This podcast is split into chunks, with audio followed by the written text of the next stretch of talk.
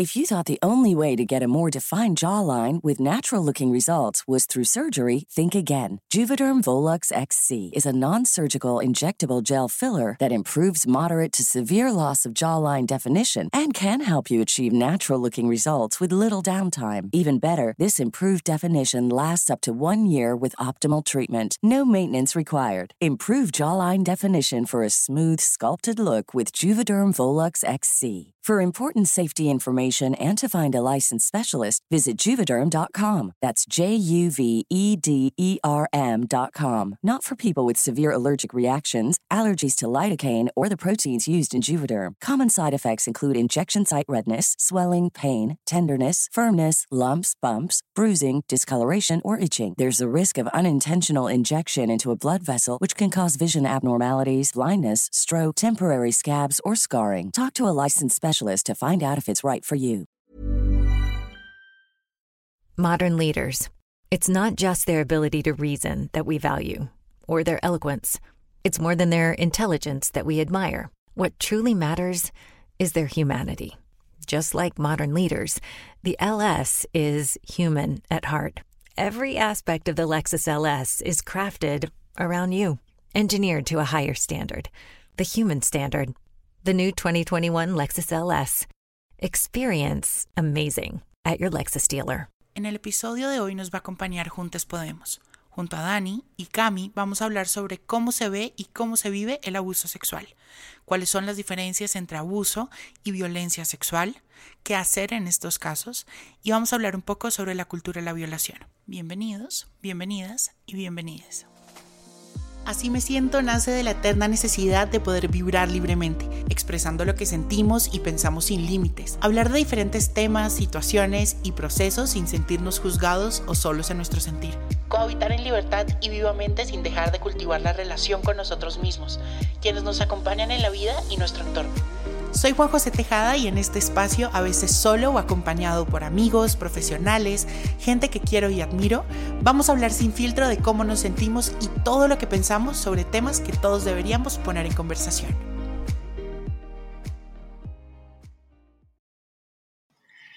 Bueno, para este episodio, que creo que es uno de los episodios en los que vamos a tratar eh, uno de los temas yo creo que más controversiales, más densos, más difíciles que hemos hablado en Así me siento.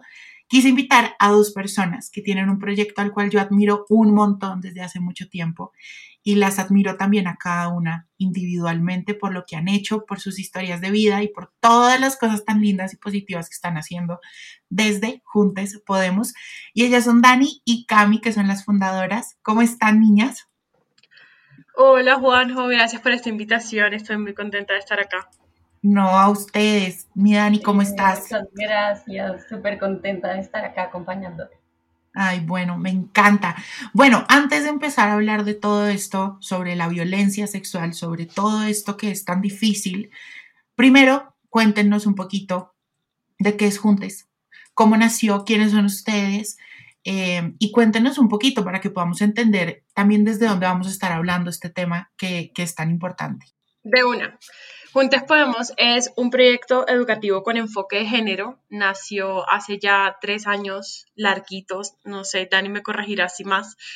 Em, nació porque Dani y yo nos empezamos a encontrar en eventos feministas y las dos siempre hemos amado la educación y encontramos este punto en común en, hey, porque mientras que nosotras estamos aprendiendo acerca de lo que es el feminismo, lo que es el enfoque de género, todas estas cosas, porque no lo compartimos con las demás personas.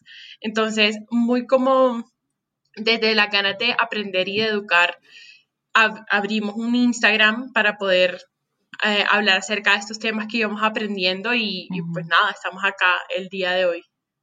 Y también han hecho un montón de, actividades y de, productos, digámoslo así, frente a Juntes. Eh, por ejemplo, tuvieron, hace, hace ya un tiempito, tuvieron un encuentro para temas de eh, defensa personal y todo eso, ¿no?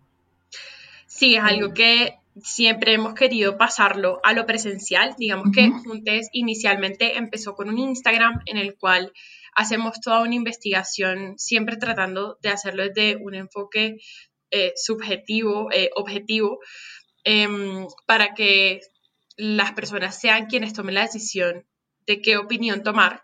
Sí. Pero mm, hacemos una investigación, tema de la semana, cifras, recomendaciones, para que las personas puedan aprender acerca de un tema, pero siempre decíamos como es importante llevarlo a la presencialidad y a la acción.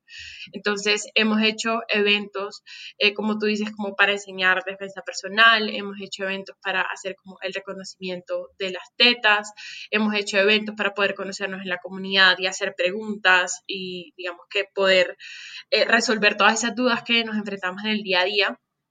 Y en estos momentos, eh, ya desde hace como seis meses, estamos haciendo cursos en línea, claramente por el tema de la pandemia, pues tenemos que adaptarnos a la virtualidad y ha sido una experiencia increíble.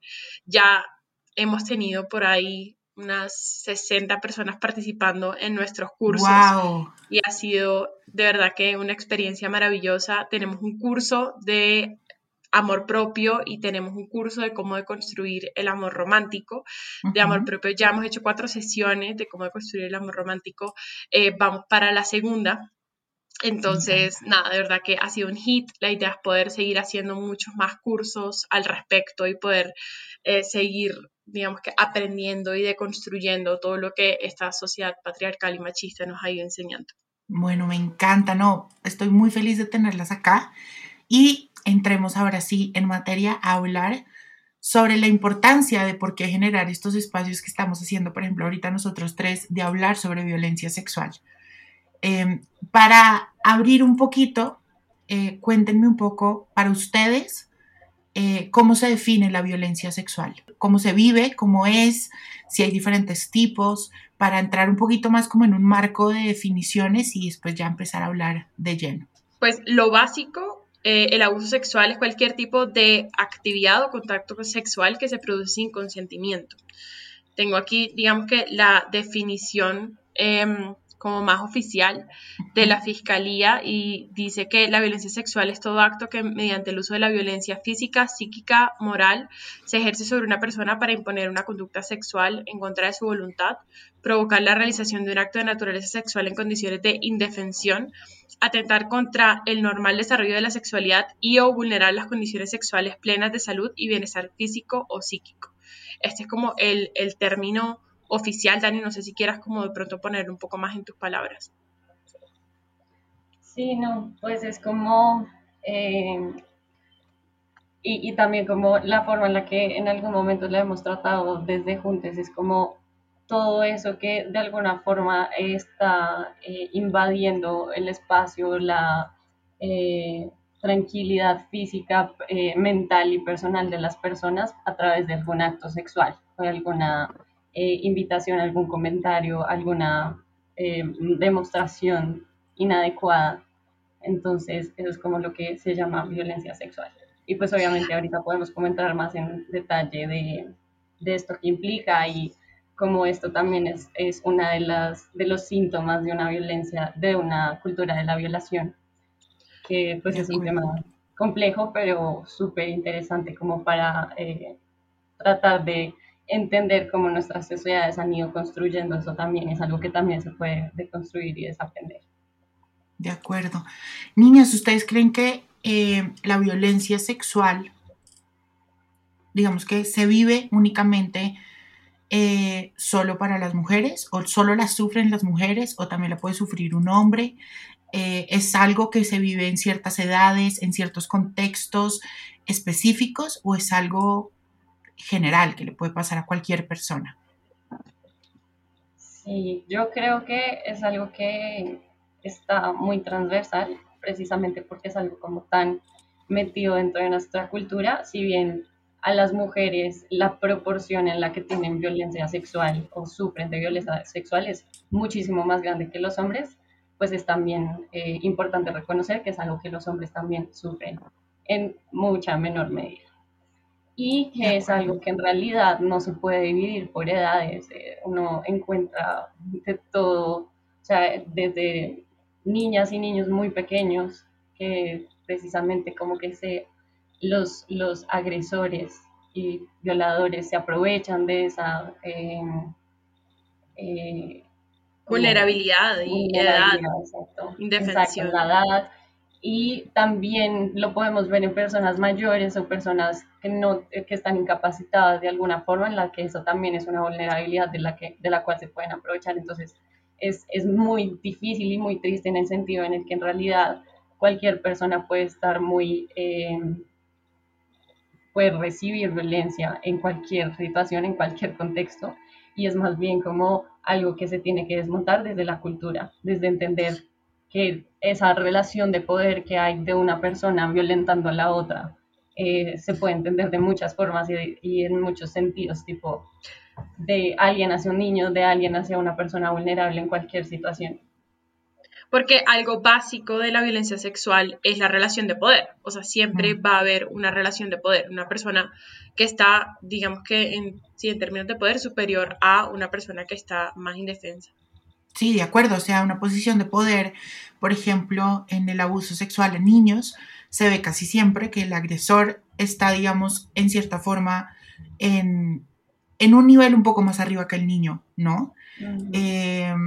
de pronto en una violencia que se viva, de pronto en una violación como tal, eh, el agresor de pronto va a ser mucho más fuerte que la víctima o va a ser mucho más grande, entonces va a poder, digamos que, eh, acceder carnalmente a esta persona, ¿no? Total, siempre que haya una persona adulta involucrada con un niño, pues va a ser esa diferencia de poder, un jefe con su empleada, Siempre va a haber como esa, esa diferencia.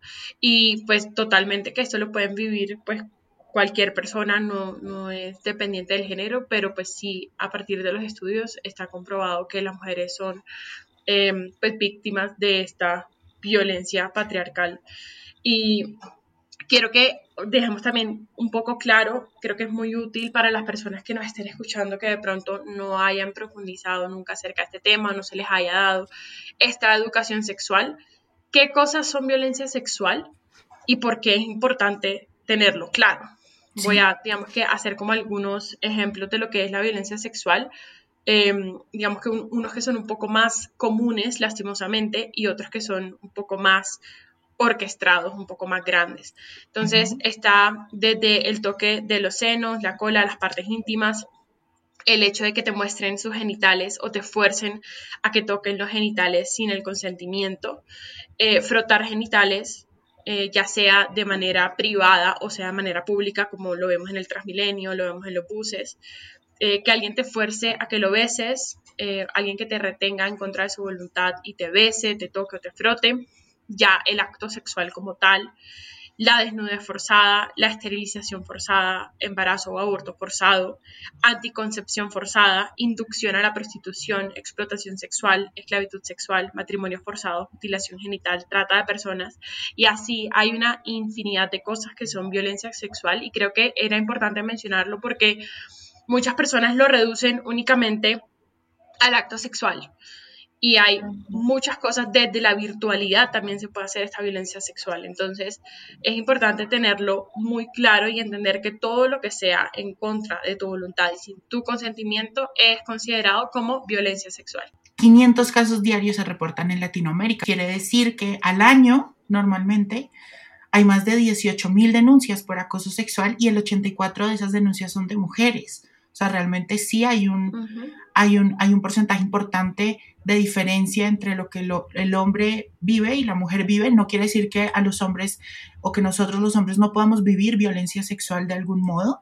Correcto. Pero sí pasa, ¿no? Y que de, esos, de esas denuncias y de todo eso, eh, de esos procesos legales que se abren, porque además son muy pocos de los que se, de los que se mm, denuncian, solo el 98 ciento de los casos no condenan al agresor. O sea, es muy poquito el porcentaje de cuál el agresor toma responsabilidad frente a lo que hace.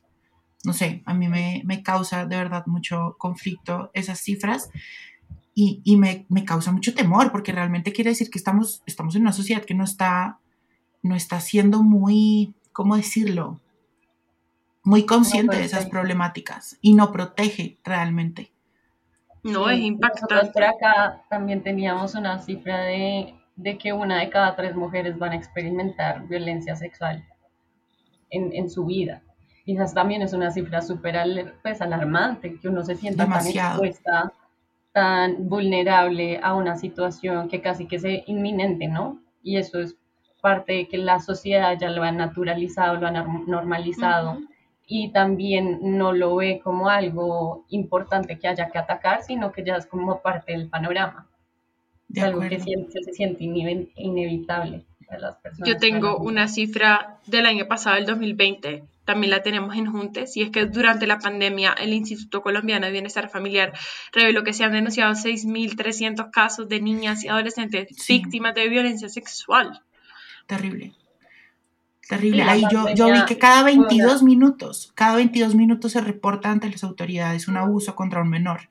Cuando antes, hace unos años, era cada 24 horas, que también me parece absurdo no. Pero ahora cada 22 minutos se reporta ante las autoridades un caso. Sí, la pandemia eh, solo hizo más evidente que incluso en las casas las mujeres no están seguras, no estamos seguras. Sí. Que mucha de la violencia también es por parte de las parejas, tipo, eh, también en una cifra de las Naciones Unidas, 736 millones de mujeres han sufrido a manos de su pareja eh, y esto también es algo que hablamos mucho en el curso de amor romántico porque eso también es de alguna forma haber entendido que el amor eh, aguanta este tipo de, de violencias, que, está, que es como prueba de amor o de mucha pasionalidad en la pareja. Pero una vez más es que se naturalizó y se normalizó eh, la violencia y la agresión en la sociedad. Y es algo que se ve como lo más normal y lo incluso está aceptado dentro de una pareja. Niñas, hablemos un poco sobre cuáles son las secuelas que, quedan eh, después de, una, de un acto de violencia sexual de cualquier tipo. O sea, yo creo que, es un momento tan difícil, un momento donde se viven tantas emociones que deben dejar alguna secuela en tu vida y que deben ser muy difíciles de sanar. ¿Cuáles son esas secuelas? yo como psicóloga sé eh, y el poco contacto que he tenido frente a estos temas, sé que las consecuencias son muy, muy grandes. Impacta la salud física, psicológica y emocional. Incluye lesiones desde lesiones físicas hasta lesiones psicológicas, discapacidad, riesgo de infección por VIH y otras enfermedades de transmisión sexual, obviamente el riesgo de embarazos no deseados. Y a nivel como emocional y personal, eh, también pueden afectar los proyectos de vida de las personas, su capacidad de relacionarse con otras personas, desde relaciones interpersonales como de amigues o laborales o académicas hasta claramente de pareja. Em, y también, pues evidentemente a nivel familiar afecta no solamente a la víctima, sino también pues a toda su familia y pues todo el proceso que conlleva poder sanar este tipo de violencia. Y es que yo siento que ahí también hay un trabajo, nos queda un trabajo muy, muy grande todavía como sociedad, ya saliéndonos un poco de la parte de que obviamente el Estado y, la, y, todo nos tiene que proteger, que tiene que haber una legislación mucho más clara frente a la violencia sexual, la violencia de género, eh, pero creo que también dentro de la misma educación de familia, de la, de la crianza, también hay muchas pautas que se tienen que impartir. O sea, no sé si ustedes concuerdan conmigo, pero por ejemplo, eh, desde el simple hecho de que a ti te hablen de tu cuerpo con las palabras que son, ¿no? Y que te digan, estas son tus partes tuyas, son tus partes íntimas, nadie que no sea tú o sin tu consentimiento las puede tocar, ni tú puedes tocar las de los demás. Eh, el hecho de que alguien esté arriba tuyo no tiene por qué violentar ni tus derechos, ni tus límites. O sea, yo siento que desde la crianza en sí también hay muchas pautas que hay que impartir. Totalmente. Yo acá... Dale, dale. Sí, eso es algo que también estuvimos hablando hace unas semanas con el tema de la educación sexual integral y es todo lo que tiene también en términos de prevención, porque también está súper estigmatizado que entonces hablar de educación sexual con los niños, con los niños, va a ser como que eh, entren más rápido a la vida sexual y, es absolutamente todo lo contrario y también tiene como todos estos temas de prevenir las agresiones, las violencias, porque se les habla desde el conocimiento de lo que es su cuerpo y de lo que está bien y lo que está mal como sin moralizarlo, ¿no? Pero dónde está el límite y dónde lo pueden poner ellos también. Eh, entonces es súper importante y es algo que también me parece muy relevante de todo este tema que estamos hablando hoy, es que tiene muchas vertientes, o sea, es un tema como de revisar las relaciones, revisar la educación sexual, revisar cómo nos, nos hablan de estos temas desde que somos personas chiquitas, pequeñas, o sea, todo el tema de, de la violencia sexual y de la cultura de la violación en verdad tiene unas vertientes gigantes o tiene pues demasiadas ramas y todo eso se tiene que trabajar como de forma diferenciada incluso. Sí, Totalmente de acuerdo con lo de Dani, pero también quiero mencionar algo, o sea, siento que esto que acaban de mencionar es supremamente importante y necesario y desde Juntes siempre hemos tenido clara que la educación sexual integral es necesaria, em, pero no sé si se han dado cuenta que en lo que venimos hablando eh, siempre ha sido como un tema de prevención desde el lado de la víctima. Y creo que esto claro, es necesario porque uno también tiene que aprender a poner límites, pero hay momentos en los que lastimosamente no tiene una opción, a pesar de uno saber como cuáles son los límites de mi cuerpo, qué cosas pueden o no pueden hacer las otras personas, qué cosas me gustan, qué cosas no. Hay momentos en los que simplemente, o sea, por temas de poder, no se puede accionar. Y... Modern leaders. It's not just their ability to reason that we value. or their eloquence. It's more than their intelligence that we admire. What truly matters is their humanity. Just like modern leaders, the LS is human at heart. Every aspect of the Lexus LS is crafted around you, engineered to a higher standard, the human standard. The new 2021 Lexus LS.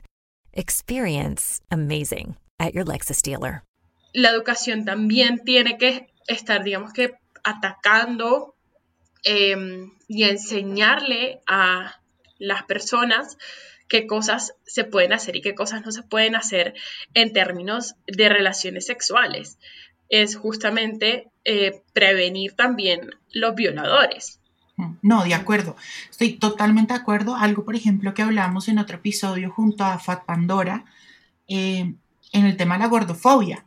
¿no? Que a veces realmente de pronto las víctimas que viven eso, las personas que pasan por, por esos momentos de, ataques en cuanto a su aspecto físico, en el momento de pronto no tienen tampoco cómo actuar, porque pues es, de pronto como tan, tan choqueante el tema que no tienes cómo actuar, entonces las otras personas también pueden intervenir. Yo siento que también a veces está a veces muy normalizado ciertas ciertos eh, momentos, ciertas actitudes, por ejemplo, hablemoslo así, en el transporte público, que uno ve que otra persona está tocando a otra persona o le está frotando sus cosas eh, y uno no hace nada, ¿no? Entonces también de pronto yo siento que, que uno, que eso tiene que ser totalmente integral y estoy totalmente de acuerdo con lo que dicen ustedes dos de que realmente hay que educar para todos, ¿no? Y que desde la educación sexual tiene que haber también un tema de más fuerte de una educación sexual integral, de hablar del consentimiento, porque poco nos han hablado del consentimiento, yo siento. No sé ustedes en, sus experiencias personales, pero yo durante toda la vida, en los momentos en los que he tenido educación sexual, uno, poco me han hablado del, del disfrute o del, de que la relación sexual no es solo coito y punto y se acabó y ya, poco me han hablado, por ejemplo, de la sexualidad femenina, o sea, de, que la mujer puede, puede, vivir su sexualidad, y poco me han hablado de que tiene que ser algo 100% consensuado entre las dos, dos o más partes, porque uno no sabe, pero poco han hablado de eso. Entonces yo sí siento que, que todo esto tiene que tener, tanto para la víctima como para el que puede llegar a ser agresor, y, y también hablar un poco de, de, poder ser un poco más libres en la, en la, en la sexualidad porque si de pronto nos vemos el lado de, todos esos agresores, si nos remontamos a sus historias, muchas veces han tenido una, sexual, una sexualidad reprimida y viene con muchos problemas también, como lo decíamos ahorita, desde crianza, desde, desde cosas desde muy chiquito que no se le han tratado. Y eso que, esa salvedad que hizo que a mí me pareció muy importante, como hablar desde el consentimiento, hablar desde la sexualidad también, no tanto para prevenirlo desde las víctimas, sino para que todas las personas sepan cómo vivir la sexualidad y relacionamiento con las otras personas sin violentar. sin, de acuerdo. O sea, desde chiquitos a los niños, hombres, la diferencia entre respetar a una mujer, eh, como, como acercársele, cuáles son como esos derechos que de alguna forma por mucho tiempo los hombres se, han atribuido de que pueden tocar o pueden eh, sentir que el cuerpo de la mujer es como un objeto, ¿no? Ya es una cosificación. Eso es parte de lo que se tiene que educar desde el principio a los niños. De acuerdo. Desde chiquitos.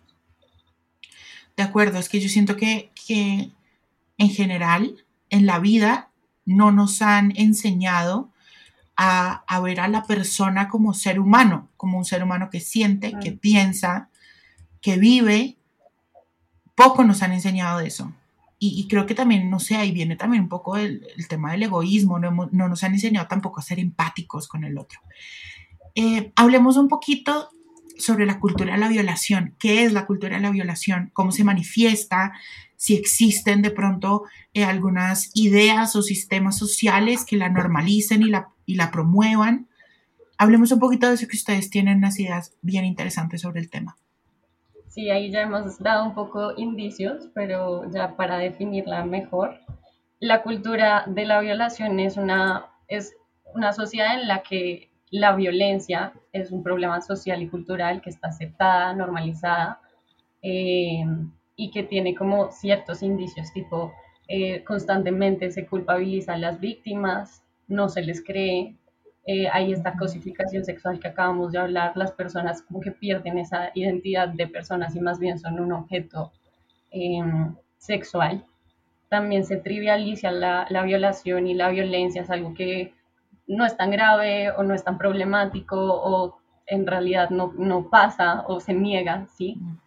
Em, y también muchas veces se niega el daño que esto tiene en otras personas solo porque de pronto no se ajusta a los estereotipos de, de la reacción, tipo todo lo que hablaba Cami ahorita de cuáles son esas huellas que puede dejar una, una agresión sexual, una violación sexual. Em, si no son evidentes, si no es una persona que está cayendo en depresión, si no es una persona que está eh, como pues demostrando de muchas formas que está muy afectada, entonces de una es algo que no pasó. Como que no es una víctima ideal. Entonces eso también hace parte de la cultura de la violación es que se nos, como que de muchas formas se trata de eh, negar y de como tomarse esos indicios erróneos de no pasa, no existe, esto no pasó, eh, y una vez más se, se, culpabiliza a la víctima en vez de pronto entrar a revisar más. Eh, claro, que es, que es, por ejemplo, Dani, cuando dicen, ay, no, es que la violaron porque tenía minifalda o porque estaba borracha o porque, ay, no es el problema. O sea, el problema es, la violaron y punto. O sea, la violentaron podía estar en pelota en la calle si ella quería o si él quería, pero no hay, no, hay por qué entrar al cuerpo o por qué violentar esa, eso que tú nos decías ahorita, de esa eh, tranquilidad mental, física, de esa integridad de uno.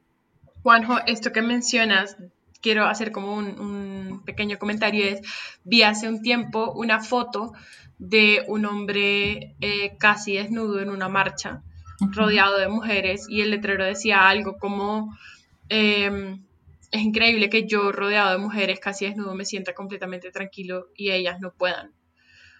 Y es como el caso contrario, estando una mujer casi desnuda en una marcha de solo hombres. O sea, imagínense el panorama tan distinto. Sí, total. No. no, y es que solo, solo verlo, por ejemplo, bueno, yo siento que hasta ahorita, aunque nos falta mucho, ya de pronto hay gente que está tomando un poquito más cartas en el tema eh, y están alzando mucho más la voz y por eso vemos de pronto tantos movimientos, vemos gente que realmente está alzando su voz frente a estos temas. Eh, pero, por ejemplo, no sé si vieron eh, el video de la última canción de Aitana que se llama Ni una más. Divino, o sea, la canción divina, la letra divina y todo, pero yo me puse a analizar mucho el video y realmente muestran la, la, como una mujer puede llegar a sentirse en la calle cuando está sola. Y, o sea, qué angustia, o sea, y eso me parece horrible, sea para la mujer o sea para un hombre que lo tenga que vivir, tú no poder estar tranquilo.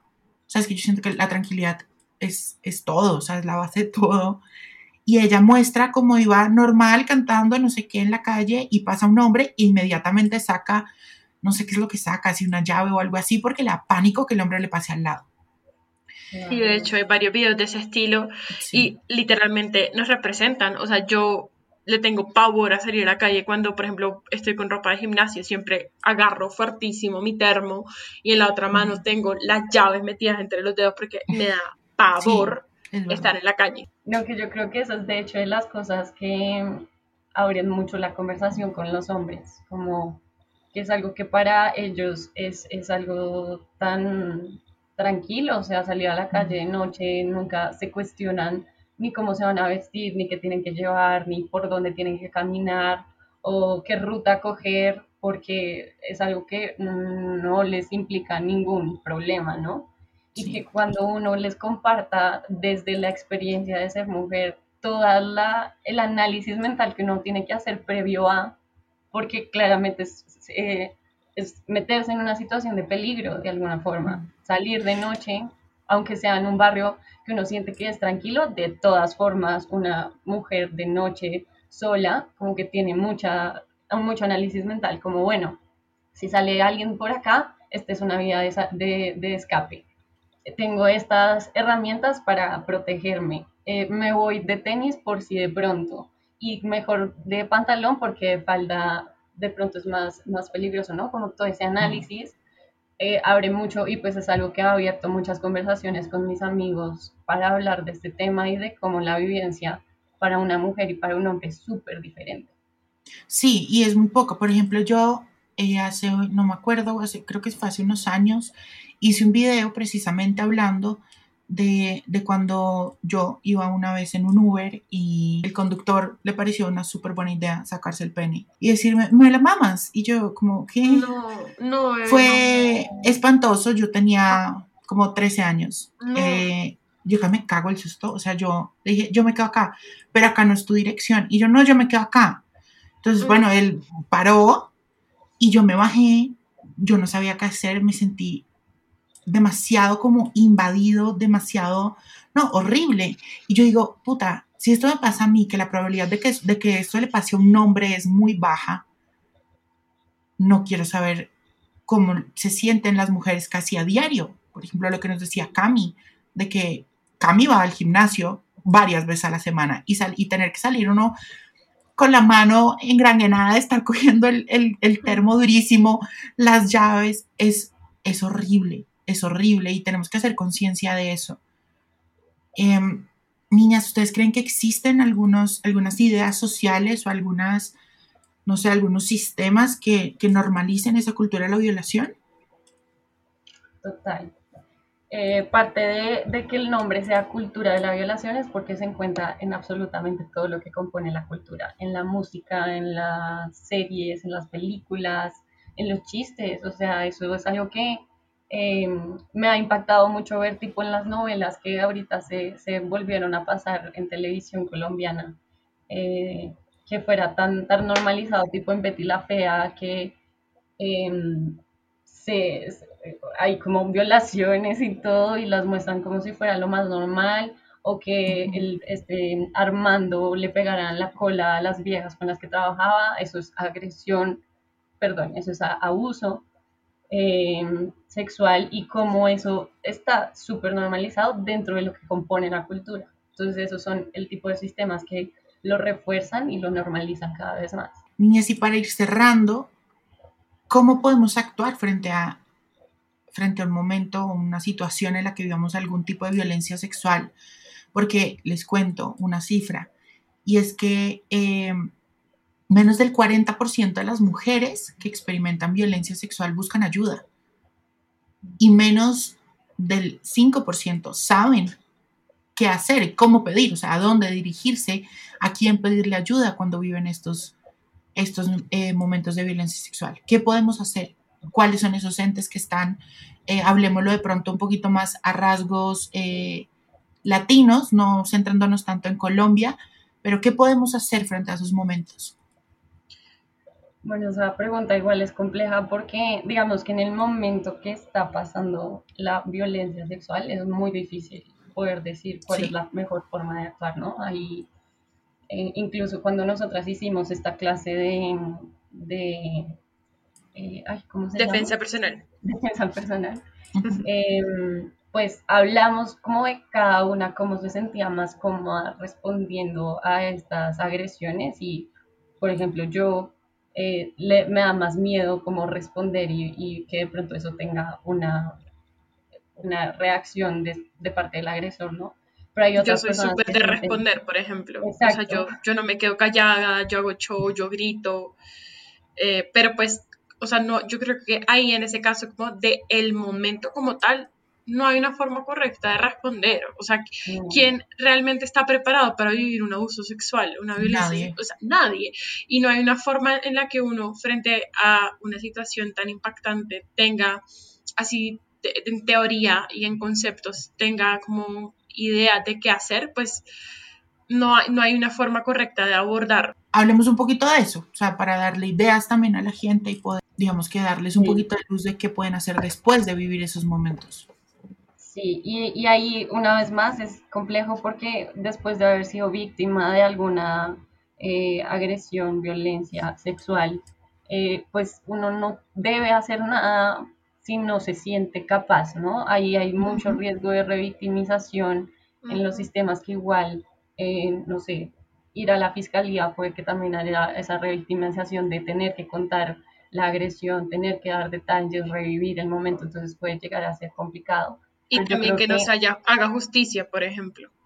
Exacto, pero yo creo que a lo que hoy es que no se debe, no hay como un deber ser si la persona no está preparada mental y emocionalmente para algo así.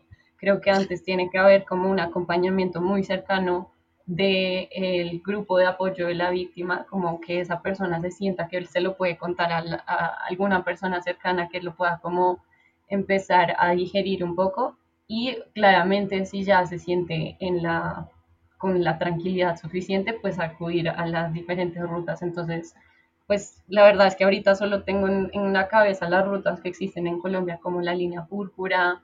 También eh, creo que es muy relevante hablar como de las redes feministas que hay para eh, definitivamente al menos quitar un poco de ese riesgo de revictimización, tipo, cuando nos han llegado este tipo de solicitudes a, a juntes, tratamos siempre de direccionarlo a la red jurídica feminista como mujeres que entienden más allá de eh, sí como las implicaciones jurídicas, también esto que tiene que, qué implicaciones tiene emocionales y eh, mentales dentro de la vivencia de las mujeres, ¿no?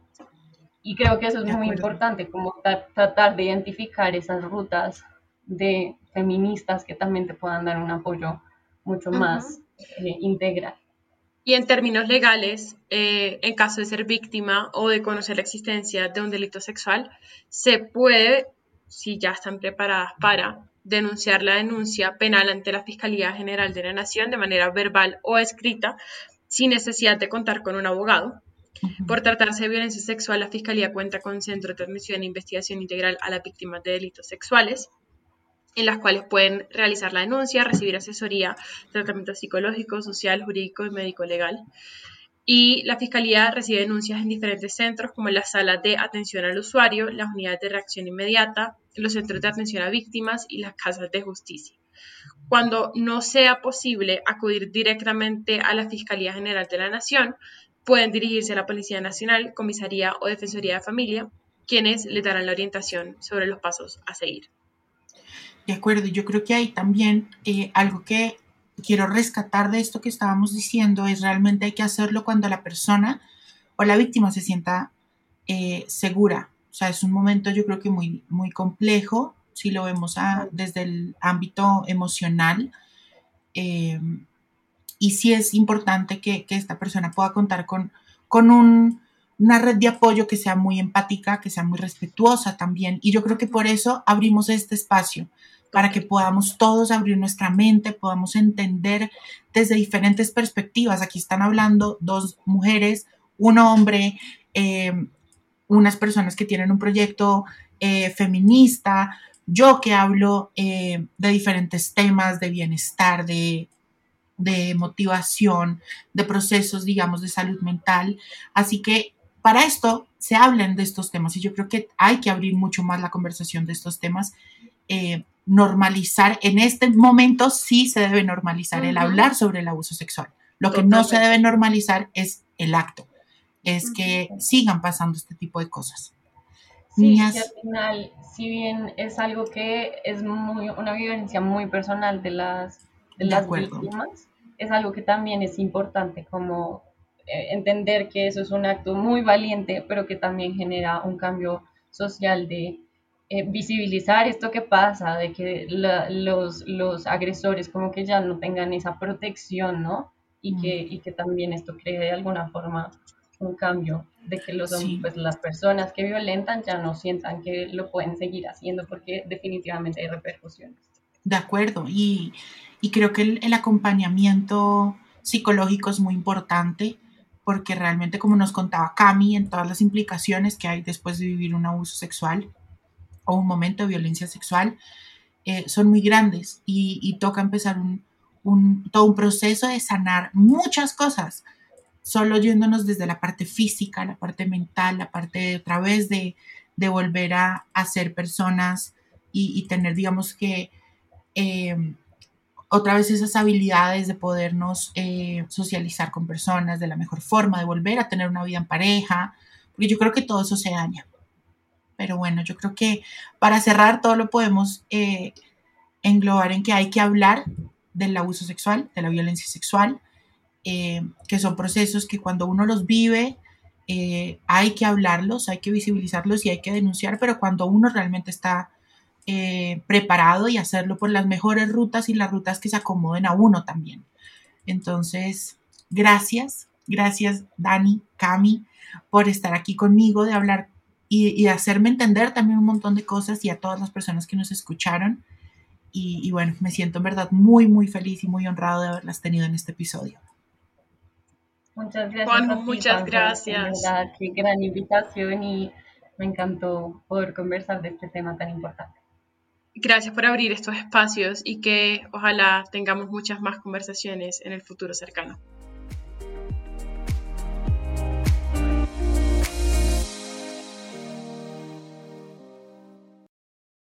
Modern leaders. It's not just their ability to reason that we value, or their eloquence. It's more than their intelligence that we admire. What truly matters is their humanity. Just like modern leaders, the LS is human at heart. Every aspect of the Lexus LS is crafted around you, engineered to a higher standard, the human standard. The new 2021 Lexus LS. Experience amazing at your Lexus dealer. Modern leaders. It's not just their ability to reason that we value, or their eloquence. It's more than their intelligence that we admire. What truly matters is their humanity. Just like modern leaders, the LS is human at heart. Every aspect of the Lexus LS is crafted around you, engineered to a higher standard, the human standard. The new 2021 Lexus LS. Experience amazing at your Lexus dealer.